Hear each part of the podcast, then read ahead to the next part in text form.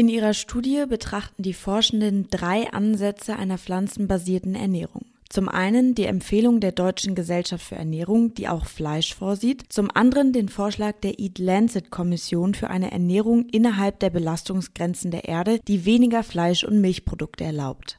Als drittes wird eine vegetarische Variante der Eat Lancet Ernährungsweise betrachtet. Helander geht auf die Unterschiede ein. Die deutsche Gesundheit für Ernährung, die schlagen vor, dass wir weniger Fleisch essen sollen, was ja nicht so überraschend ist, hat aber immer noch ziemlich große Anteil von äh, Milchprodukten in ihrem äh, Ernährungsstil. Und die Eat Lancet Commission schlägt vor, dass wir dann weniger Milch essen sollen. Von daher ist der Unterschied auch zu dieser vegetarischen Variante nicht ganz so groß. Und der Gewinner ist? Nicht ganz überraschend ist das die vegetarische Diät, weil das ja auch genau wie die Eat Lancet auch wenig Milchprodukte beinhaltet und gar kein äh, Fleisch.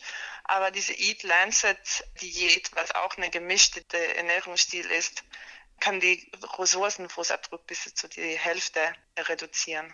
Eine vegetarische Ernährung hat häufig zur Folge, dass der Wasserfußabdruck steigt. Kartoffeln, Rüben oder Getreideprodukte stehen vermehrt auf dem Speiseplan und diese weisen einen höheren Anteil an Lebensmittelabfällen auf. Hanna Helander hat einige Tipps, wie diese vermieden werden können. Dass man die Einkäufe plant, ist der eine wichtige Aspekt. Nicht zu viel kauft, dass man die Produkte dann ordentlich oder korrekt lagert, dass man in Kühlschränke zu Hause einfach bewusst ist, äh, was zuerst gegessen werden muss und so weiter. Also der größte Anteil von dem Lebensmittelabfall entsteht in Haushalten. Weniger Fleisch und Milch und weniger Lebensmittelabfälle. Vielleicht mal heute Abend einen Eintopf aus Gemüseresten und Linsen. Der Körper und die Umwelt werden sich bedanken. Katja Hackmann, Universität Freiburg.